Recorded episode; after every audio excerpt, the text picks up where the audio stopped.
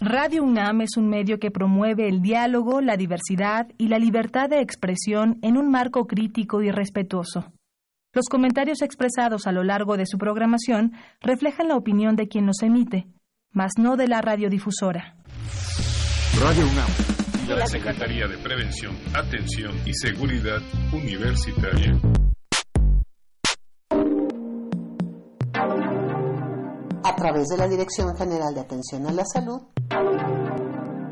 presentan Confesiones. Confusiones.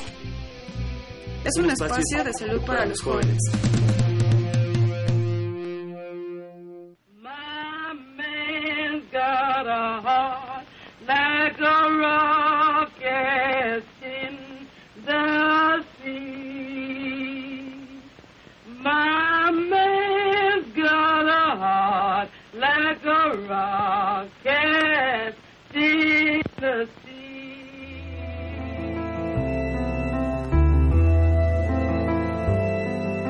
Buenas tardes, Radio UNAM desde la capital de la República Mexicana, 860 kHz, amplitud modulada XEUN, XEU, www.radiounam.unam.mx.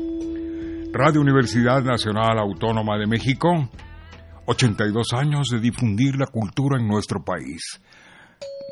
Buenas tardes, 5 de la tarde con 4 minutos, muy brevemente pues vamos a anunciar nuestro siguiente programa, el programa de todos los sábados, que es Confesiones y Confusiones. Está con nosotros Alfredo Pineda, el licenciado Alfredo Pineda Sánchez. ¿Cómo le va, Alfredo? ¿Cómo Muy está bien, usted? felicidades. Antes que nada, una- un gran abrazo que espero que lo haga extensivo a todos los de la red de difusión. A todos los universitarios, a todo el público, a todos los estudiantes particularmente, a quien llegue este mensaje, un abrazo también. Un felicitamos por 80 trabajar años. aquí. Se dicen fácil, pero, pero más así. Sobre todo Así es. siendo radio universitaria. Desde luego, la primera estación cultural en América Latina. Bueno, está con nosotros la licenciada Jessica Paredes Durán, directora de Servicios a la Comunidad de la Fundación de Investigado- Investigaciones Sociales, Asociación Civil, la FISAC. Bueno, ahora sí no me equivoqué. Bueno, y también está con nosotros Amanda Hurtado, eh, precisamente es médico pasante de servicio social, que va a estar aquí con los teléfonos y con todo el público. Desde luego va a ser un lujo. Y sus nombres, por favor. Rubí Mendoza Rubí y Elizabeth Mejía. y Cassandra Garibay. Andrea. Bueno, muy bien. Pues los dejo, ¿no? Porque el programa está interesante. El tema es el embarazo en adolescentes y el consumo de sustancias tóxicas. 5 5 horas tardes.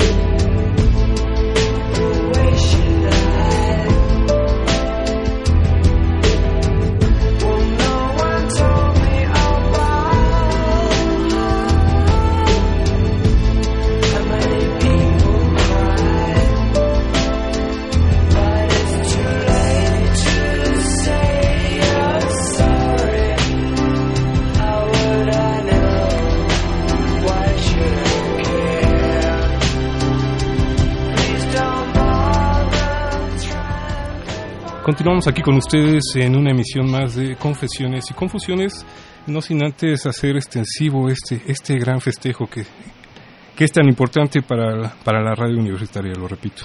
Y bueno, Jessica, ya te presentaron, es un placer que estés aquí con nosotros nuevamente. Muchísimas gracias, Alfredo. Como siempre, el placer es mío. Un saludo a todos tus radioescuchas y felicidad- felicidades definitivamente a Radio UNAM, que nos otorga siempre grandes cosas. Llevan muchos años con, eh, para, para empezar con este programa, con este radio y de verdad que nos dejan muchísimo. Gracias por la invitación. Al contrario, es un placer para nosotros contar siempre contigo que representas toda esta eh, fundación, esta AC, esta asociación civil que ha ido creciendo, ¿no? Sí, llevamos ya 37 años, estamos por cumplir 38 años en septiembre, especializados en el tema del alcohol. Entonces, como tú sabes, y quisiera recordar un poco, nuestra misión es cambiar la cultura hacia la responsabilidad ante el consumo de bebidas con alcohol. Es decir, tenemos que dejar eh, a un lado que esté de moda manejar borracho, eh, que beber en exceso o perder todo este estilo ya sea aplaudible. O sea, en realidad ya eso tenemos que cambiarlo. Eh, hemos logrado cambiar la cultura en cuestión de ecología, eh, ¿no? Ya podemos usar bici, ya empezamos a ver el tema del plástico. ¿Por qué no en este tema que también tiene que ver con la salud, con la convivencia sana? Eh, y bueno, pues definitivamente nuestro punto no es prohibir que las personas consuman bebidas con alcohol, pero sí tener como ciertos cuidados. Y tenemos cuatro ejes principales. No combinar alcohol y volante, parte fundamental.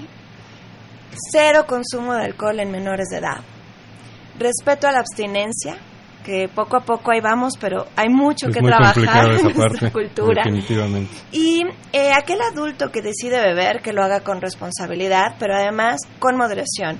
Dos conceptos que tienen que ir de la mano cuando tomamos la decisión de consumir bebidas con alcohol. Creo que cerraste con lo más importante, ¿no? Tomar la decisión. Hacerte consciente de lo que estás a punto de, de, de hacer, ¿no? Sí, mira, definitivamente cuando eres menor, espérate.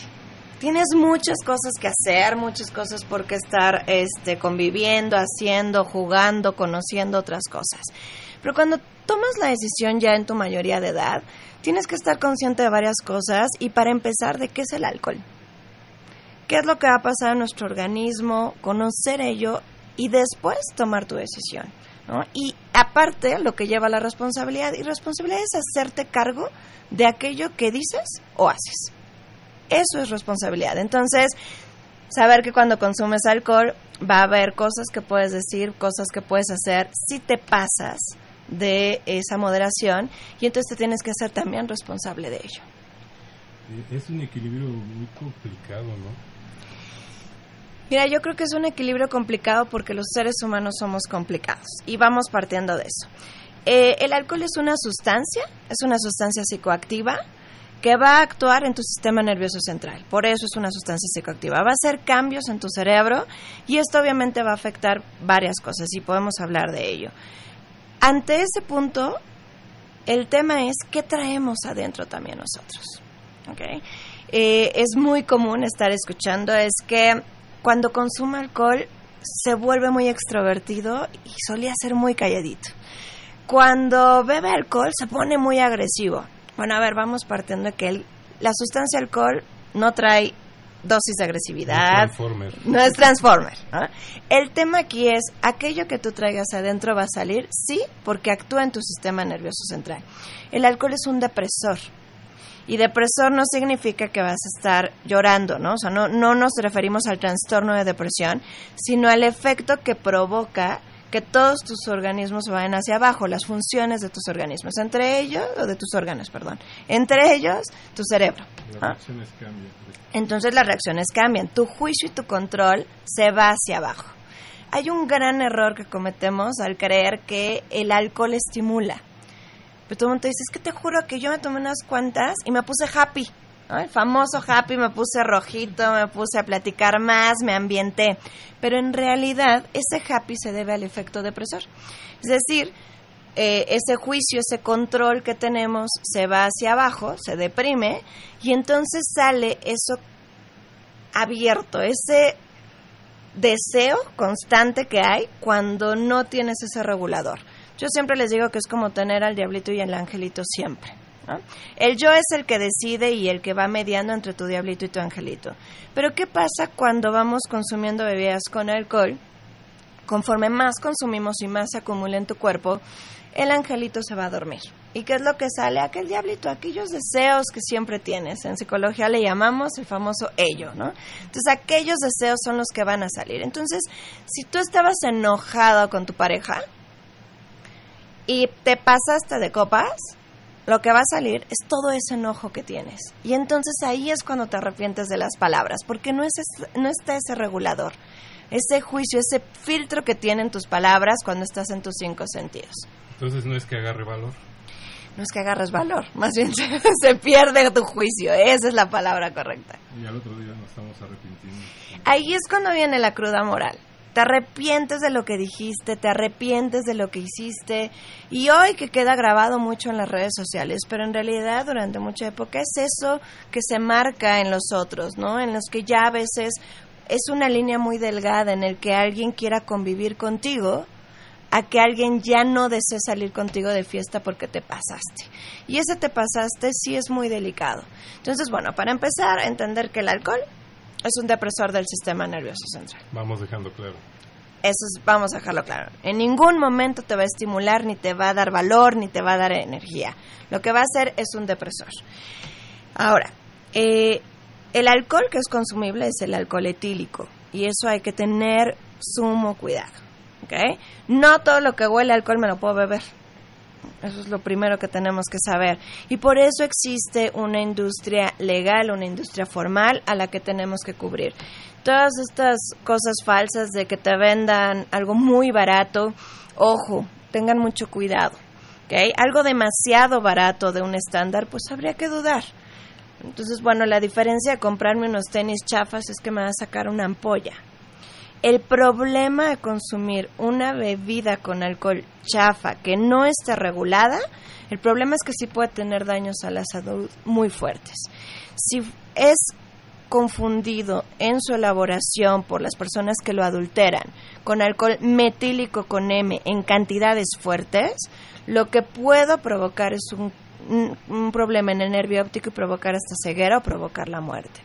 No todo lo que hay de ilegalidad en nuestro país es adulteración, pero si llega a pasar la adulteración, sí es un problema delicado. Entonces sí tenemos que tener mucho cuidado. Sabemos muy bien cuando es un lugar que no debería de vender bebidas con alcohol y desde ahí tenemos que tener mucho mucho, mucho cuidado. Mucho. Y sí son varios detalles que vamos a ir revisando, pero vamos a un breve corte y regresamos aquí con ustedes. Estamos completamente en vivo celebrando los 80 años de Radio UNAM y mejor tema no puede haber, el control y el, en el consumo. Regresamos, hasta luego.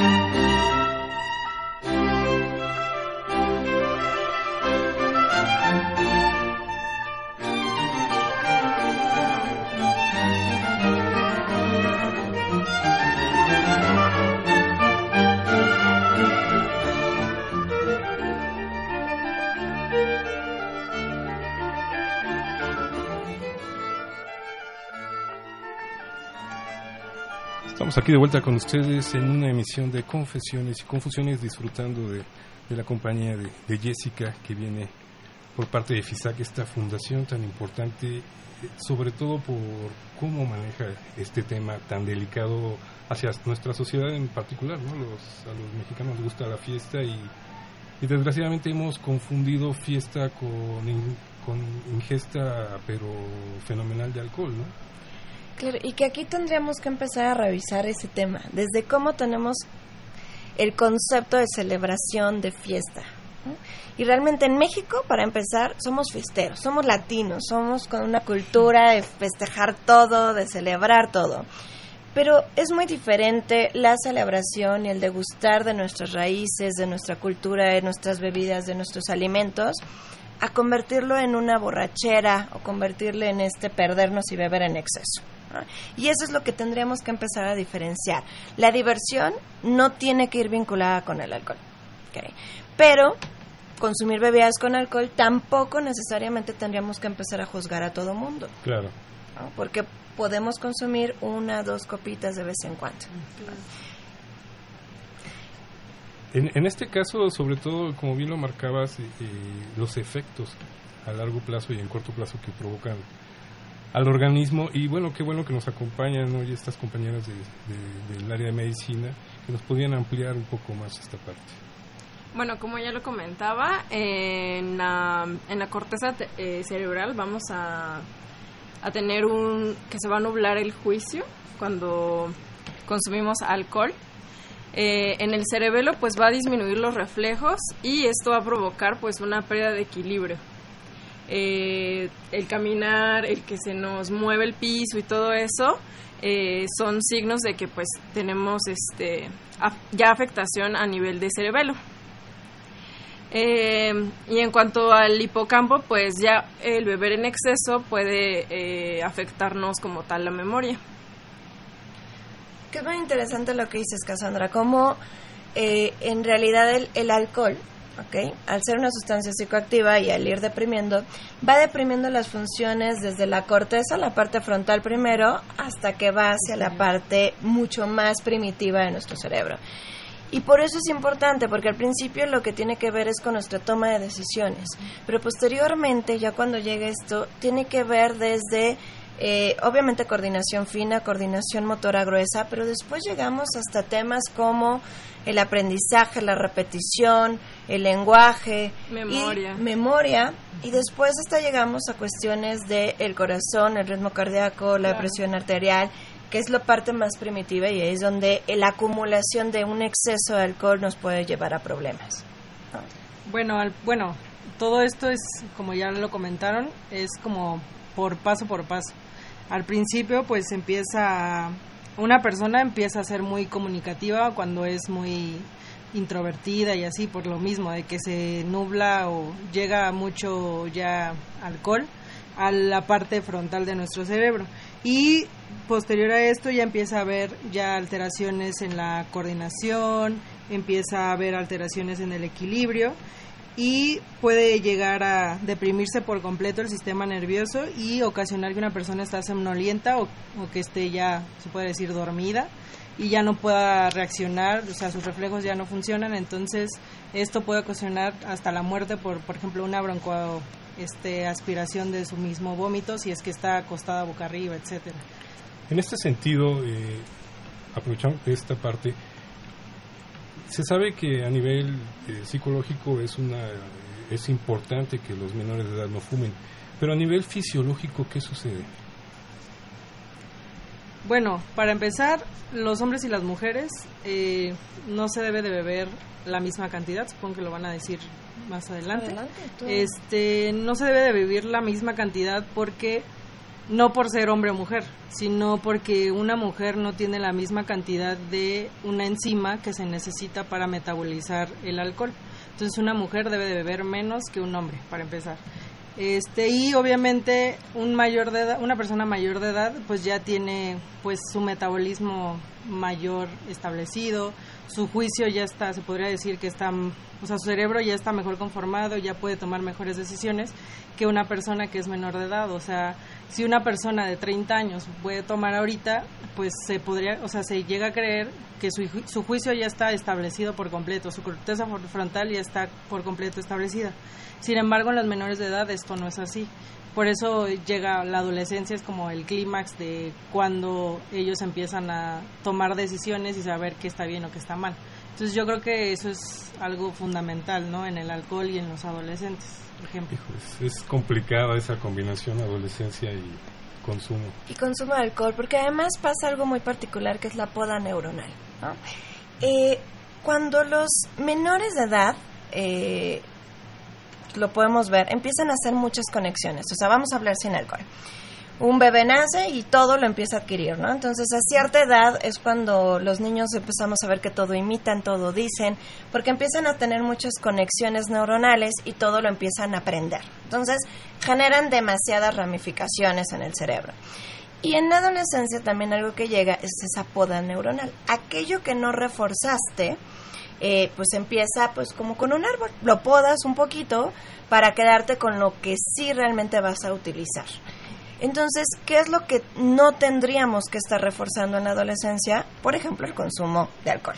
Entonces, si eso es lo que en adolescencia empiezan a adquirir o empiezan a hacer, que es consumir, consumir, consumir alcohol, pues en la poda neuronal esas cosas se van quedando.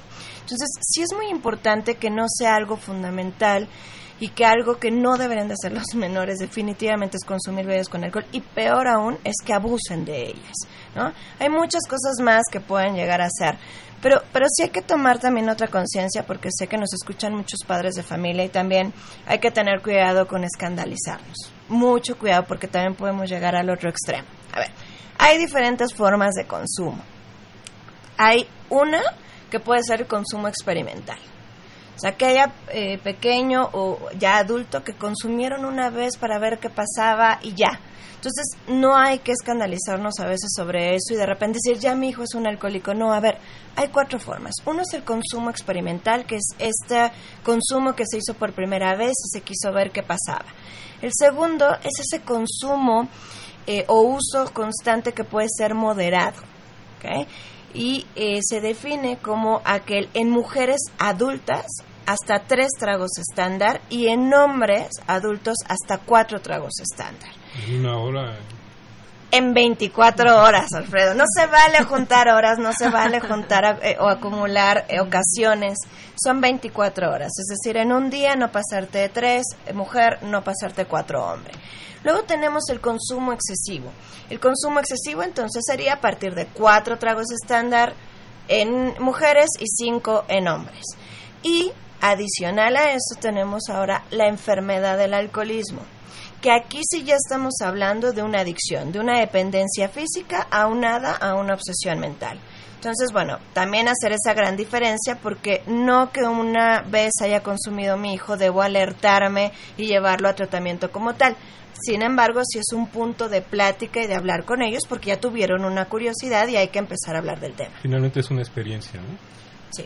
Y, y sobre todo estos primeros consumos muchas veces funcionan, digo, en el caso de, para no alertar a las familias, para que vean que no les guste, ¿no? Porque como tú dices, este, pues quizás hubo un poco de exceso en el consumo y al otro día, obviamente no se van a sentir mal, no se van a sentir bien y eso pues ya ayuda. ¿no?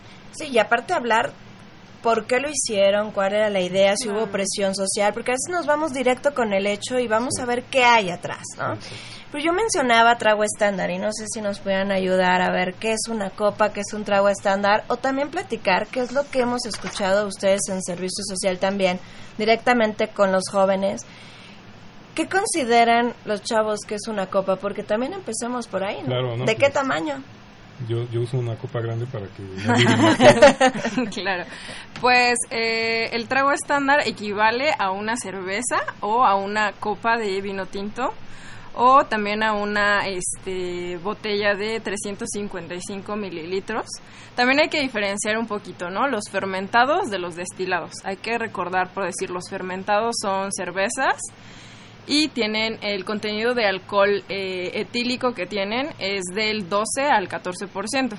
Y en cambio los destilados van a tener un contenido de alcohol mayor, que serían como tequila, vodka, ron, eh, y ese porcentaje de alcohol va a ser del 45%. Entonces, un trago estándar puede ser una cerveza y tenemos como permitido por la OMS incluso eh, uno o dos tragos estándar al día. Eh, Pero en este, en este sentido, eh, retomando mi ejemplo, pues puede ser una copa chiquita, puede ser una copa grande, puede ser un caballito puede ser un, un vaso Sí. regular. Justo, bueno, retomando un poco lo que decía Cassandra, bueno, fermentados y destilados tienen diferentes porcentajes o concentraciones de alcohol. Y bueno, vamos a hablar, una cerveza tiene aproximadamente 4.5% de alcohol, las más cotidianas, porque las artesanales eh, están más como alrededor del vino, que están entre 12 y 14% de alcohol. Los destilados están a partir del, ve- del 22%, pero bueno, más o menos están entre 45%, 38% de alcohol. Eh, en- es importante decir que en México no se pueden comercializar las bebidas con alcohol arriba del 55%. Pero bueno, considerando eso, las de mayor porcentaje se van a servir en una menor cantidad. Y las de menor porcentaje en una mayor cantidad. Y eso me da un equilibrio. Entonces, eh, que, que quien sea muy científico se puede ir a la química, densidad es igual a masa sobre volumen y regla de tres, en realidad es así como se saca, pero más o menos una lata de cerveza, 355 mililitros, que tiene 4.5% de alcohol, una un caballito de tequila que alrededor de 45 mililitros, que tiene 40% de alcohol, o una copa de vino, 120 mililitros, que es como solemos eh, servirla, eh, de 12% de alcohol, es lo que se refiere a trago estándar. Todo eso contiene la misma cantidad de alcohol puro. Es exactamente lo mismo. Me voy a emborrachar igual si tomo 7 de uno que si tomo 7 del otro. Entonces, desde ahí tenemos que partir, porque a veces salen del estadio, salen del concierto. No sé por qué me emborraché si me tomé cuatro. Pues cuatro sí, pero ¿de qué tamaño? Si fueron las de el concierto y vienen tres ahí, pues cuatro por tres son doce. Entonces, claro que te vas a emborrachar porque es un- una concentración de alcohol muy grande en tu cuerpo, en tu sangre, que es lo que está llegando a tu cerebro. Claro, y recordando también que el hígado va a metabolizar un trago estándar por, Por hora. hora. Sí, ¿Y pobre, en no tiene la mujeres? culpa. Claro, y en mujeres hasta hora y media, Ajá. ¿no? Justo porque nuestra deshidrogenasa alcohólica, la enzima que comentaba Amanda, pues justo en la mujer tenemos menos y nos tardamos más en metabolizar. O sea que también eso hay que tomarlo mucho en cuenta cuando, aun- o sea, andando actualmente en fiesta y eso les gusta mucho juntarse a las mujeres. O a los hombres igual. Pero precisamente pasa esto que comentas, Jessy, que muchas veces, sobre todo las bebidas dulces que son los cócteles, todo eso, no se siente.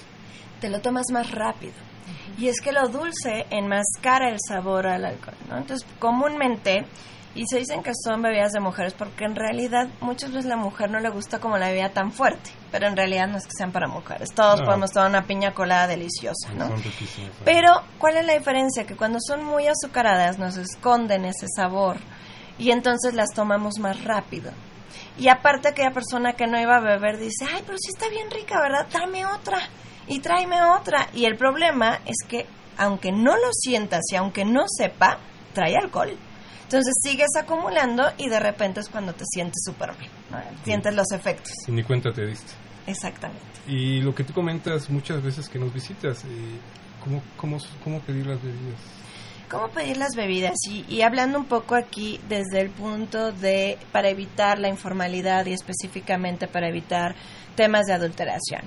Bueno, mira, lo primero que hay que hacer es, bueno, conocer tu marca. Si tú decidiste beber, eres un adulto, ya, sé, ya si decidiste beber, hay una gran diferencia entre beber por sabor, ser un paladar exigente, a beber por el efecto.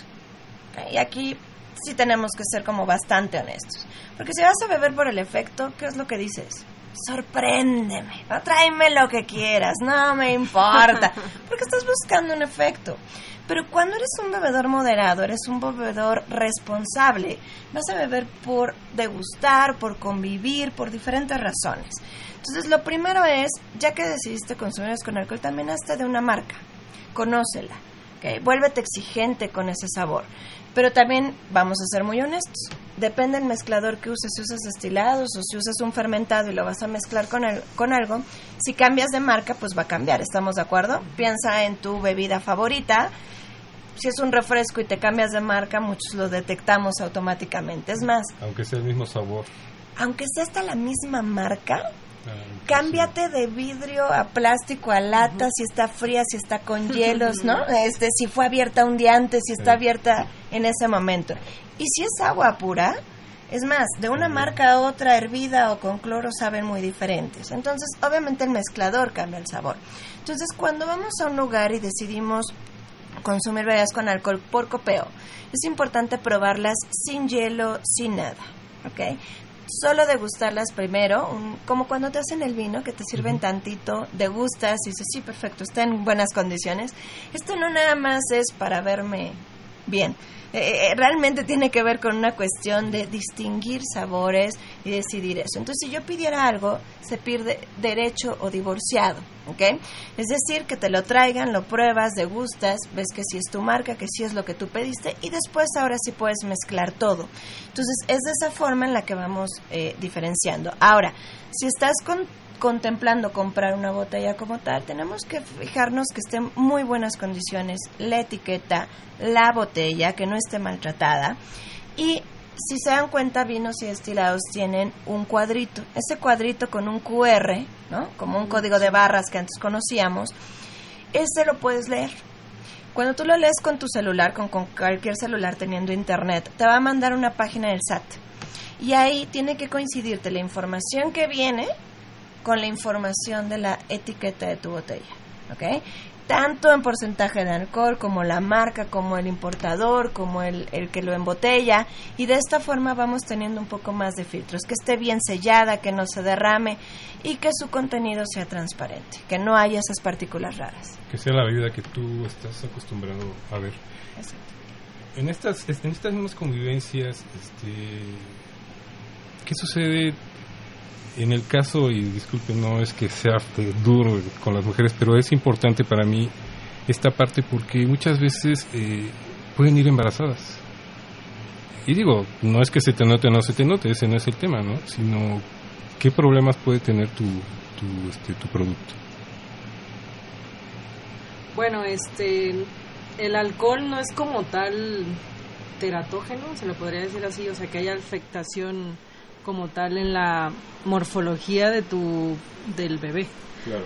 Pero sí pueden llegar a tener hasta abstinencia o tolerancia al alcohol. Los mismos niños nacen con esta este, alteración en el sistema nervioso central ya pueden llegar a nacer hasta somnolientos. O sea, es muy es un problema ya este arraigado al sistema nervioso central como tal, tal vez no tanto morfológicamente, pero sí este pues ya les afecta porque al final de cuentas este hay un hay un traspaso de sangre del bebé con la mamá. Entonces, si la mamá bebe alcohol, pues el alcohol se le va a pasar al bebé. Entonces, ya hay afectación en el sistema nervioso central y obviamente está chiquito, o sea, una mujer pues se tarda una hora y media, pero el bebé cuánto se, o sea, es cuánto se puede llegar a tardar si su hígado está bien chiquito, no tiene la enzima en ese momento, etcétera. Entonces, ahí se aplica el mismo mensaje de los rayos X. Si crees o Sí, no, no bebas nada de alcohol, nada, nada. mejor. Sí. Estamos aquí con ustedes en Confesiones y Confusiones. Vamos a ir a una breve pausa y regresamos con ustedes. Los seguimos invitando para que se comuniquen al 55 36 8989.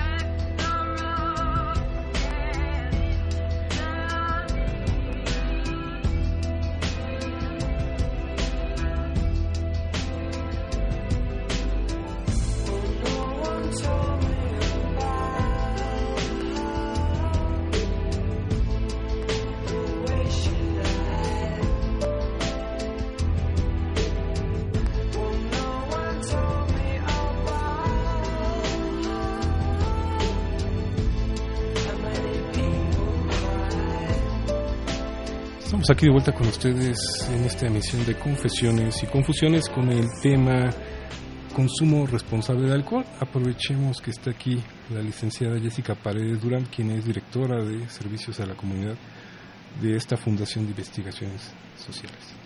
Y bueno, este, antes de irnos, hablábamos un poco sobre los daños que puede suceder cuando hay consumo este, durante el embarazo, pero no se queda ahí. Sí, no se queda ahí y creo que hay eh, varias cosas que tendríamos que, que hablar. Porque justo eh, FISAC habla de la responsabilidad ante el consumo de bebidas con alcohol. Y voy a hacer la diferencia entre responsabilidad ante el consumo de bebidas con alcohol y consumo responsable. El consumo responsable es para aquellas personas que ya consumen y que son adultos y que se encuentran en ciertas condiciones. Pero una mujer embarazada debería tener responsabilidad ante el consumo. ¿Qué quiere decir eso? Que no tienes que consumir justamente. ¿Por qué? Porque hay un bebé y hay que tener mucho cuidado porque sí, eh, eh, cuando estamos embarazadas y, tenemos un menor de edad para empezar, desde ahí, ¿no? Pero aparte es algo tan pequeño que sí podemos provocar el síndrome alcohólico fetal. Es un gran espectro, o sea, es un espectro muy grande, pero sí es lo mejor que podemos hacer es dejar de consumir las bebidas con alcohol, no nada más durante el embarazo, sino también en la lactancia y esto es algo que eh, sí quisiera dejar como muy claro.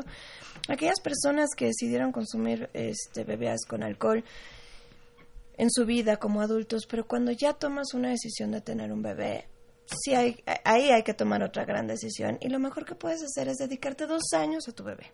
¿no? Son dos años, dedicárselos a él, que crezca muy bien y después ya eh, podemos llegar a regresar. Así que así lo decidimos a consumir bebidas.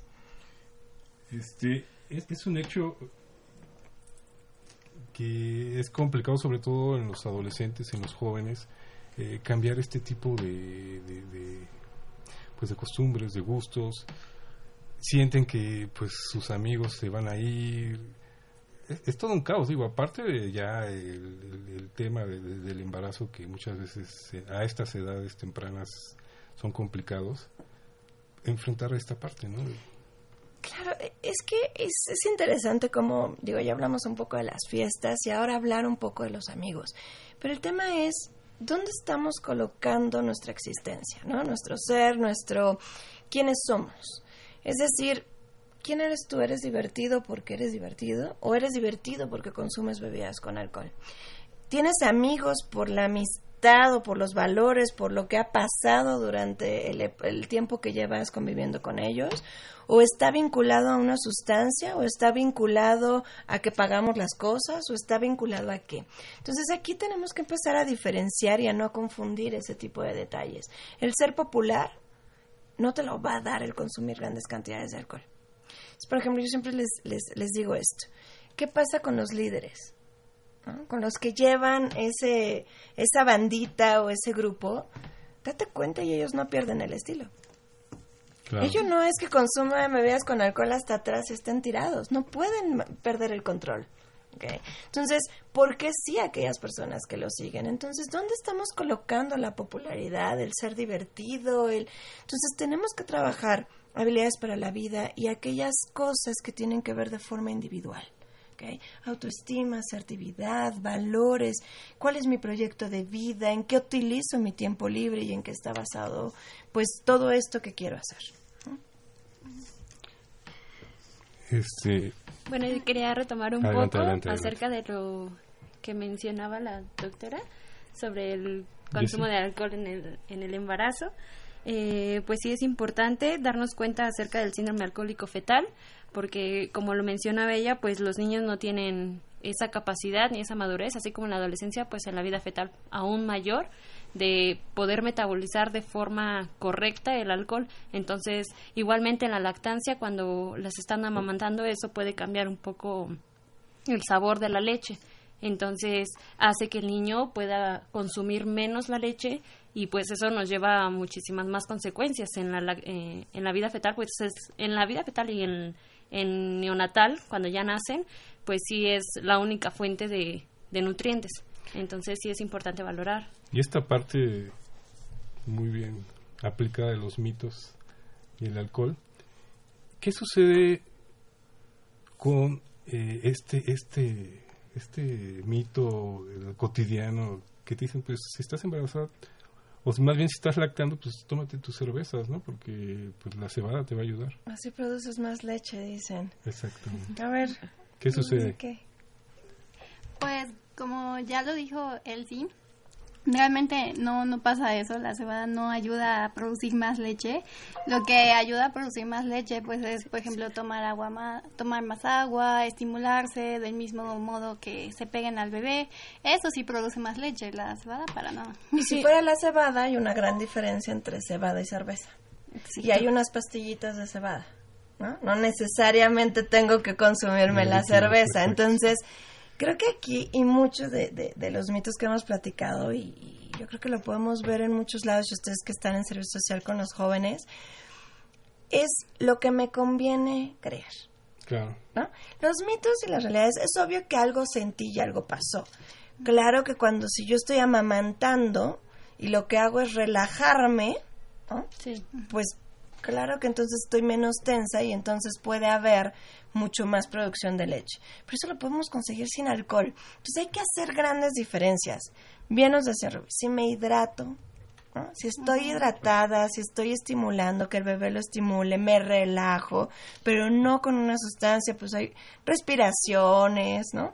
O varias cosas que podemos ayudar para que yo pueda tener una adecuada lactancia. Entonces, si te das cuenta todo lo que hemos hablado, y creo que eh, lo que hemos estado platicando a través de todo el programa, hay una gran diferencia. Es una sustancia, el alcohol es una sustancia que ahí está, pero hay que aprender a consumirla si es que decidiste en tu mayoría de edad. Pero también hay que hacer algo muy importante que es el respeto a la abstinencia. Decidir uno mi propia abstinencia y respetarla. De entrada quitarnos el échate una, no te vayas, échate la última, la última y nos vamos o, acompáñanos, no seas y llene adjetivos. Claro, o vamos a ver si Alfredo es nuestro amigo. Fanda, fanda, fanda. Y ahí estamos cantando, estamos haciendo concursos. Y estás tú como que en medio del huracán, ¿no? Claro. Y, y hay varias cosas que hay que trabajar aquí. Una, el respeto a la abstinencia, pero hay otra forma muy particular también, el no estar presionando a los demás. O sea, no nada más es respetar, sino que eso implica eh, también poner ejemplos. ¿ok? Sí respeto al otro, pero también hago respetar mi decisión y entonces también puedo poner un ejemplo. Porque muchas veces se consume por esta presión social. Probablemente yo no quiero, pero no respeto mi decisión porque hay mucha presión social, entonces eh, acabamos cediendo. Entonces, sí creo que esta parte de la abstinencia, y por muchas razones, hay que, hay que protegerla como cultura. Una, abstinencia porque no bebo nada, nunca he bebido y no quiero beber, no me gusta, no ni tengo curiosidad, no me llama la atención, qué bueno, quédate ahí, felicidades. Pero si decidí beber alcohol, tal vez un día no me siento muy bien eh, física o con la gente que está ahí socialmente y decido no beber ese día, eso también es abstinencia. La otra es porque estoy embarazada o estoy en lactancia, porque estoy tomando medicamentos y decido también no beber. Y la otra es porque tal vez soy un alcohólico en recuperación. Y entonces también decido ya no beber. Y ese respeto a la abstinencia es algo que a mí sí, sí me gustaría hacer mucho énfasis porque en FISAC estamos completamente convencidos de que es algo que sí podemos cambiar en nuestra cultura y algo que menciona que es muy importante es acerca de los medicamentos, porque, bueno, por ejemplo, nosotras que nos, pues somos médicos pasantes, nos pasa muy seguido, así como las consultas en familia, en cualquier fiesta o lo que sea, no llega el primo, el, el hermano o quien sea que te preguntan eh, si pueden tomar alcohol con cualquier medicamento antibiótico que estén pues consumiendo en ese momento, ¿no? Entonces sí es importante revisar en la mayoría de las cajitas de medicamentos eh, viene la indicación de que hay que tener precaución, o sea, porque la toman quizá a la ligera y piensan que pues nada más es porque el médico les dice, ¿no? Pero hay una consecuencia, o sea, realmente sí pueden desatar algún efecto grave en su hígado.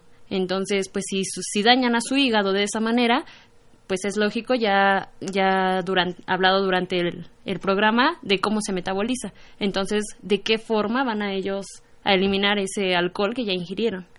O peor, ¿no? Que a veces dicen, bueno, no puedo tomar, entonces hoy tengo una fiesta, mejor mañana me empiezo a tomar el tratamiento. Aunque me esté muriendo hoy. exacto. y ponen primero eh, la fiesta, el alcohol, que su salud. Y de hecho tenemos un medicamento igual que es el metronidazol, que si se toma con alcohol, bueno, para que les cuento, es muy malo, peor que una resaca. Que, que también este sentido va junto de la mano, ¿no? ¿De qué sirve que me espere un día si al otro día mi cuerpo va a estar contaminado, intoxicado todavía de alcohol, ¿no? Y el hígado está al 100% y todavía le voy a meter un medicamento para que lo trabaje más, ¿no? Exactamente. quiero también ver mucho de esto, ¿no? También depende de nuestra edad y qué edad tengamos. Porque obviamente, bueno, pues me preguntas hoy y pues claro, mi salud está primero. Pero ¿qué pasa con cuando eres adolescente, cuando eres joven y la parte fundamental es lo inmediato? Claro. Entonces, claro que por eso postergamos muchas veces eh, eso, porque pues estoy pensando solo en la diversión inmediata. Pero ya lo platicamos. Lo que hay que trabajar también como seres cercanos es hacerle ver a la gente que es divertida cuando no consume bebidas con alcohol. ¿Qué tanto nosotros en una vida cotidiana estamos diciendo, ¡ay, qué divertido eres! ¿No? Como, como este tema de hacer sentir y que tú también te sientes, tampoco necesitas todo el tiempo que la gente te lo esté recordando, que eres divertido y que te la puedes pasar. Que a mí luego me, se me quedan viendo los chavos así como de, híjole, seguro ya eres la abuelita que está en su casa tejiendo ahí nada más con el cafecito y el regañando cocol. Chamacos. Regañando, regañando chamacos. No, a ver, yo toda la vida fui fiestera, ¿no? Pero no, no relaciono completamente el beber en exceso con la fiesta. ¿Qué tanto podemos estarnos divirtiendo? ¿Qué tanto podemos irnos de fiesta y, y estar divertidos porque estoy bailando, porque estoy platicando, porque estoy conviviendo? Entonces, fiesta es igual a diversión. Fiesta. Sí, claro. Haya o no haya alcohol. Entonces, la convivencia, porque estás ahí, pero pues justo también esto tiene que ver con la vida cotidiana. Entonces, si papá, mamá, primo, pues los que nos estén escuchando, también esto, reforzarle a nuestros hijos que son buenos bailarines, que son buenos cuentachistes, ¿no? Que son buenos platicando, desarrollar, si eres una persona que lee mucho, qué padre estar en fiestas también platicando de diferentes cosas. Hay fiestas de todo tipo, porque no, no toda la fiesta es de reventón nada más en un sentido. Hay muchas fiestas en las que lo que nos encanta es bailar, hay muchas otras fiestas en lo que, lo que nos gusta es platicar. Entonces, bueno, pues también empezar a ver eso porque es obvio que a veces a cierta edad pues lo que queremos es un tema inmediato, pero no, no está peleada la diversión con consumir de forma responsable y yo creo que también tiene, bueno, obvio, tiene mucho que ver con, este desarrollo que están, que están teniendo. Pero como bien lo marcas, también mucho es la presión social. Y entonces, sobre todo en las reuniones de tipo familia, pues hay niños, hay adolescentes, hay papás, hay mamás, hay viejitos. Y ahí es donde muchas veces los adolescentes inician con estos consumos, muchas veces por esta presión familiar inclusive. Bueno, eh, acerca de lo que dice, creo que un tema importante o un punto importante es acerca de cómo los padres son los que inician al, a los niños eh, casi siempre a beber eh, pues bebidas alcohólicas en su casa. O sea para para evitar según pues según ellos el consumo de alcohol en, en otras fiestas o en eventos sociales con sus compañeros. exactamente para pues que su primera borrachera se la ponga aquí y que aquí vomite no para que no esté fuera de su casa y pues realmente pues yo no sé si sea lo más correcto. no, definitivamente no es lo más correcto. Y, y hay un punto importante. Eh, ya lo habíamos dicho, los menores no deberían consumir bebidas con alcohol. Ahora, en, en efecto, en casa es el primer lugar donde solemos iniciar nuestro consumo. Y hay algo muy diferente, ¿no? Justo tú lo decías, que se emborrache aquí para que no le cuenten, para que no le digan, para que sea aquí que está cuidado. Lo que le estamos enseñando es emborracharse. A ver, hay una gran diferencia cuando yo soy mayor de edad y en mi casa yo veo que no se abusa del alcohol. Entonces, ok, mi abuelo, mi papá, mi mamá consuman bebidas con alcohol, pero de forma responsable una, dos copas, estamos muy divertidos en la cena navideña, pero no hay alguien que se emborrache. Pero si lo que tú le vas a enseñar es emborracharte en tu casa, lo que estás, lo que estás enseñando es emborracharse. Y ahí hay que tener mucho cuidado. ¿Okay? ¿Por qué? Porque una borrachera jamás debería de enseñarse. Hay mucho más allá que mostrar como lo que estamos diciendo. ¿Qué es esa sustancia? ¿Cómo actúa en nuestro cuerpo? Y ahora, hay muchos papás que pueden decirme, oye, sí, pero pues mi hijo lo que menos quiere escuchar es de mí eso. Bueno, pues tampoco se trata de llegar a regañar, pero también podemos, oye, ¿qué crees? Escuché esto, oye, ¿qué crees? Mira, dijeron esto, o yo no sabía que una cerveza era igual que un caballito de tequila y que era igual una copa de vino, ¿tú lo sabías? Que si me tomo cinco de uno o cinco de otro es lo mismo. Ese tipo de cosas como curiosidad. El cómo platicamos con nuestros hijos es muy diferente. No sé, Rubí, por ejemplo, cómo platicar con los papás, ¿no? Porque en realidad no siempre es regañar o mostrarles algo o enseñarles con un consejo. No, yo creo que también es parte de a lo mejor la experiencia de, ¿sabes qué? A mí me pasó esto cuando yo no sé esto y verle, por ejemplo, yo creo que todos en algún punto conocemos a, a alguien que pues abusó del alcohol en alguna fiesta, en algo y pues le pasó ahí simplemente en hacer ridículo de hacer algo y decir, mira, ¿tú quieres portarte así? ¿O quieres irte por el lado de, ¿sabes qué? Una, dos copas, listo, no te estamos diciendo no lo tomes o es algo malo o está prohibido, porque a veces lo prohibido es donde más le dan ganas de tomar. Sí, claro. perdón, y sobre todo este respetar, pero también una o dos copas, como bien está diciendo Jess, eh, espaciadas, ¿no? Espaciadas, exactamente. Y en menores, de verdad, no. Es, para empezar, es un delito. De entrada. vender y suministrar alcohol a menores. Y esto es importante, porque a veces escuchamos muchísimo el, no, es que la tienda, es que el centro de consumo. Eh, sí, ¿y cuántas veces suministras? Que es dar alcohol. No nada más, a veces nos fijamos mucho en el afuera, pero no en el adentro. Entonces, no, dar alcohol a menores, ¿ok? Pero bueno, eso es, ya lo hemos repetido varias veces. No importa. Y, y, creo que es fundamental, este, sobre todo porque somos ese ejemplo. Y, el ejemplo no nada más es decirlo, es hacerlo y vivir con ello, porque realmente ser responsables y moderados, pues también es una decisión y, es parte de lo que tenemos que hacer. Yo creo que esa es la parte más difícil, ¿no? Enseñar con el ejemplo, porque pues es muy bonito decir, hablar y a la hora de la hora sin darse cuenta uno está cometiendo errores que a la larga pues a los jóvenes y a los adolescentes les puede acarrear graves graves problemas. Claro y aparte con información que decías Alfredo porque ahorita está como decías espaciadamente. Y recordar que además como seres humanos no somos igual uno que otro. Entonces ya hablamos del tema de mujer y hombre pero qué pasa con la altura con el peso con mi estado de ánimo ¿okay? si comí o no comí todas estas condiciones que hacen que el consumo de bebidas con alcohol sea diferente entre una persona y otra o en mí mismo de un día a otro. Y tocaste un, punto importante, baile y, consumo. O sea, uno siente que se está deshidratando y quiere más y quiere más para seguir bailando. Ok, o al revés, bailo para seguir bebiendo, ¿no? Porque por ahí hay un mito pensando en que si sudo se me baja la borrachera. Bueno, a ver, dos cosas diferentes. Si lo que quiero es hidratarme para seguir bailando, la hidratación es con agua. Porque el alcohol hace exactamente lo contrario. Exacto. De hecho, la cruda es una deshidratación. Entonces, en realidad lo que necesito es consumir agua para poder hidratarme. Y de hecho, una de las grandes recomendaciones es durante tu consumo siempre intercalar bebidas sin alcohol, bebidas hidratantes. ¿okay? Ahora, la, el otro mito es diferente. Creer que sudar me va, a bajar, la borrachera, pues completamente falso. De un 2 a un 10% se elimina directamente el etanol, el alcohol de mi cuerpo, por sudor, lágrimas, orina, eh, pero realmente, y aliento. Eh, o aire expirado.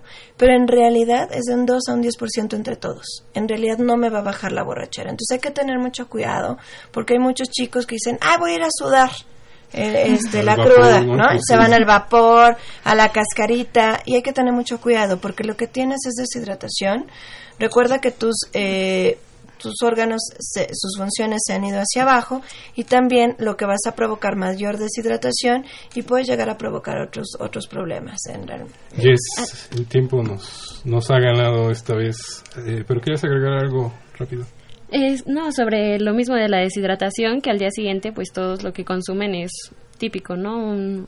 una bebida energetizante un, o un Gatorade para deportistas y realmente pues eso no nos ayuda demasiado. Sí nos ayudan los electrolitos, pero lo mismo que a lo mejor consumir cualquier otro suero sin pues sin glucosa, porque pues también eso afecta. Si de por sí ya ya afectamos nuestro hígado, pues más. con las comidas picantes. Pero bueno, nos ganó el tiempo ya. Como siempre, pero bueno, siempre es un gusto estar aquí con ustedes. Eh, gracias a todos los radioescuchas, felicidades a Radio NAM y bueno, confesiones y confusiones, siempre es un placer estar aquí. Gracias. Al contrario, es un placer.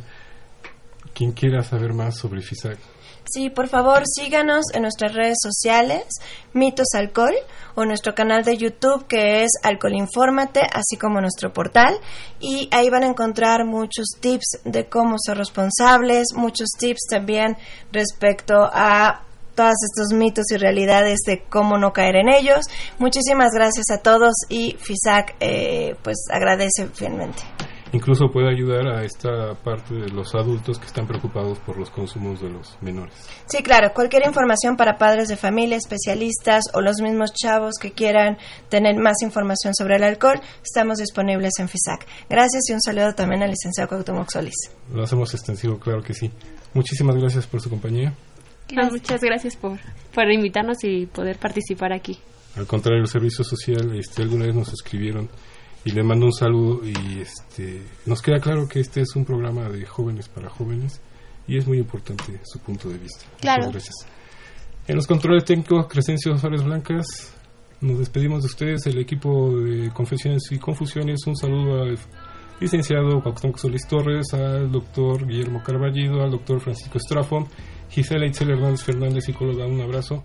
Nos despedimos de ustedes hasta la próxima. Se despide de ustedes Alfredo Pineda en una más de confesiones y confusiones.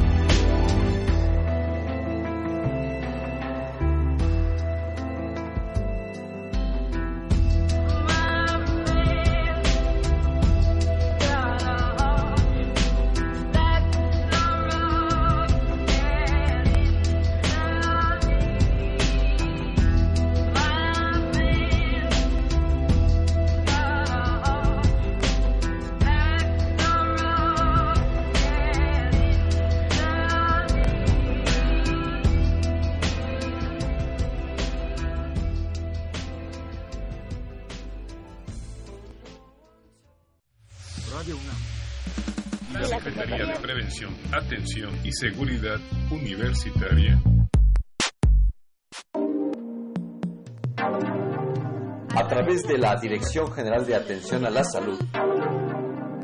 Presentaron. Confesiones y confusiones. Un espacio de salud para los jóvenes.